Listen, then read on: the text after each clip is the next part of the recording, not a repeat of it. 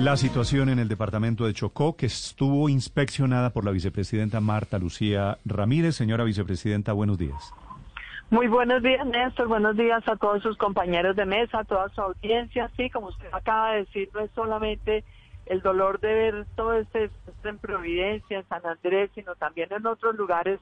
del país, Chocó. Hoy estamos acá norte de Santander, precisamente también haciendo acompañamiento a las autoridades, trabajando con el presidente de la República a la cabeza de todo lo que es la atención a tantas familias afectadas, desafortunadamente en algunos departamentos también con el dolor de personas desaparecidas, personas que han muerto durante toda esta eh, temporada, temporada invernal, tan dura. Y ayer estuvimos en el Chocó de esta tarea justamente con las ministras de Cultura y de Ciencia y Tecnología, ambas como mujeres eh, del Pacífico, ambas como mujeres eh, con un gran compromiso por esa tierra pacífica y chocuana, pues estuvieron allí acompañándonos con los gremios de la producción para lograr también apoyar eh, esa, ese traslado de Boraudo, que es un corregimiento muy pequeño, Néstor, en el municipio de Lloró y en donde realmente pues el río hizo estragos con todas esas viviendas. Es una situación muy triste, pero aquí estamos todos los colombianos con el presidente, de la República a la cabeza, el gobierno nacional y sobre todo con una gran solidaridad ciudadana acompañando a nuestros compatriotas. Señora vicepresidenta, las cifras son terribles, hablan de casi 3.000 familias afectadas, muchas evacuadas, muchas viviendas, más de 2.300 afectadas. A partir de ahora, ¿qué comienza? ¿Qué va a hacer el gobierno para ayudarle a estas personas?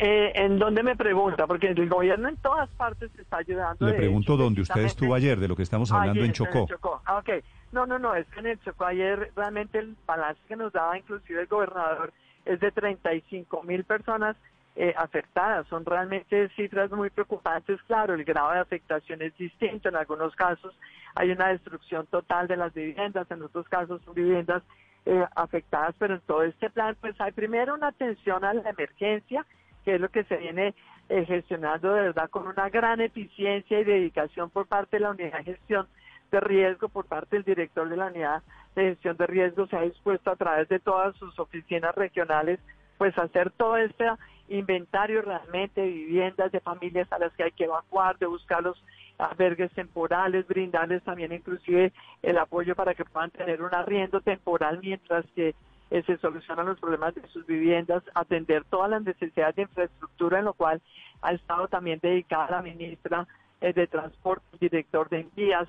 eh, en este tema, el tema de acueductos que se han afectado en muchísimos sitios, en el Chocó pues también obviamente hay una afectación, pero es precisamente lo que acordamos, entre otras cosas, por esta situación de Boraudo y de Pogue, que son los que están en la situación más crítica, pues va a ser un trabajo con el sector privado que nos acompañó la presidenta del Consejo Gremial para ver realmente cómo toda esta atención al Chocó se hace no solamente por la calamidad de esta coyuntura, sino porque sabemos que el Chocó vive una situación calamitosa de pobreza desde hace mucho tiempo y no puede seguir haciéndose el discurso sobre eh, la tragedia temporal cuando sabemos realmente que la tragedia ha sido un abandono de mucho tiempo en el gobierno del presidente Duque. Le hemos estado trabajando todos los departamentos, pero hay que acelerar todo este programa para que haya inversión, para que haya más desarrollo económico. El de Chocó es un departamento con un potencial enorme, no solamente, fíjense usted, por ejemplo, la minería ilegal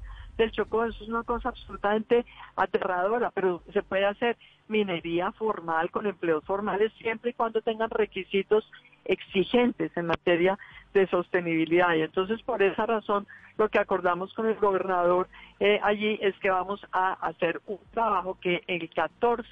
de diciembre le va a presentar al presidente de la República, no solamente todo lo que se ha ido haciendo todos los días en esta atención de la emergencia, sino también un trabajo sobre cómo vamos a atraer inversión, a desarrollar más empresas, pensar realmente en fórmulas que la propia gobernación eh, viene trabajando con, con el gobierno nacional sobre cómo lograr esa recuperación a partir de un tejido empresarial que genere empleos formales teniendo en cuenta el potencial en turismo, el potencial portuario, el potencial que tiene la extracción de productos, eh, de, de recursos naturales que hay que procesar y que hay que darle su valor agregado para generar empleos allá. Y muy importante ese compromiso del Consejo Gremial y del sector privado en acompañarnos también en que se pueda hacer la reubicación de Boraudo y de Pogue, que son realmente dos corregimientos, como decía, pero el caso de Boraudo es que están en un riesgo inminente de que cualquier nueva crecida del río Néstor ayer de verdad que era muy impresionante, allí estuvo también el defensor,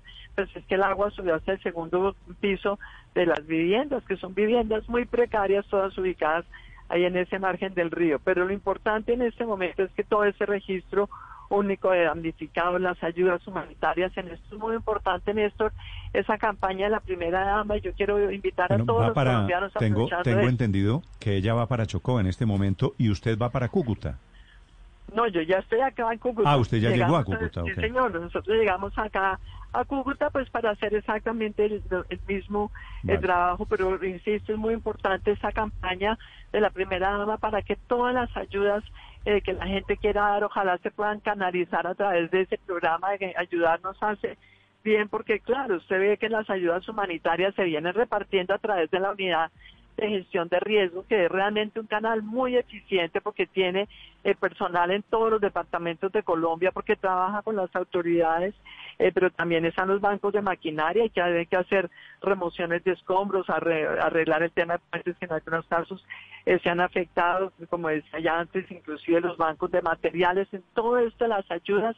son necesarias todas, en dinero, en especie, y ya a través de la unidad de gestión de riesgo y los gobernadores y alcaldes en cada sitio con esa participación del sector privado, pues se podrán entonces aplicar según cuáles sean las necesidades de cada lugar. Aquí, por ejemplo, en norte de Santander también vemos realmente hay bastante afectación, cerca de 3.000 eh, familias afectadas en el departamento, porque sabemos que antes de anoche la lluvia fue terrible, acá en Villa el Rosario, en el sur y en los patios, realmente pues hay una afectación eh, importante, hay lamentablemente siete personas eh, fallecidas, hay cinco o seis personas ¿Saben algo, ¿Saben algo de los, de los desaparecidos allí en Cúcuta, en Villa del Rosario?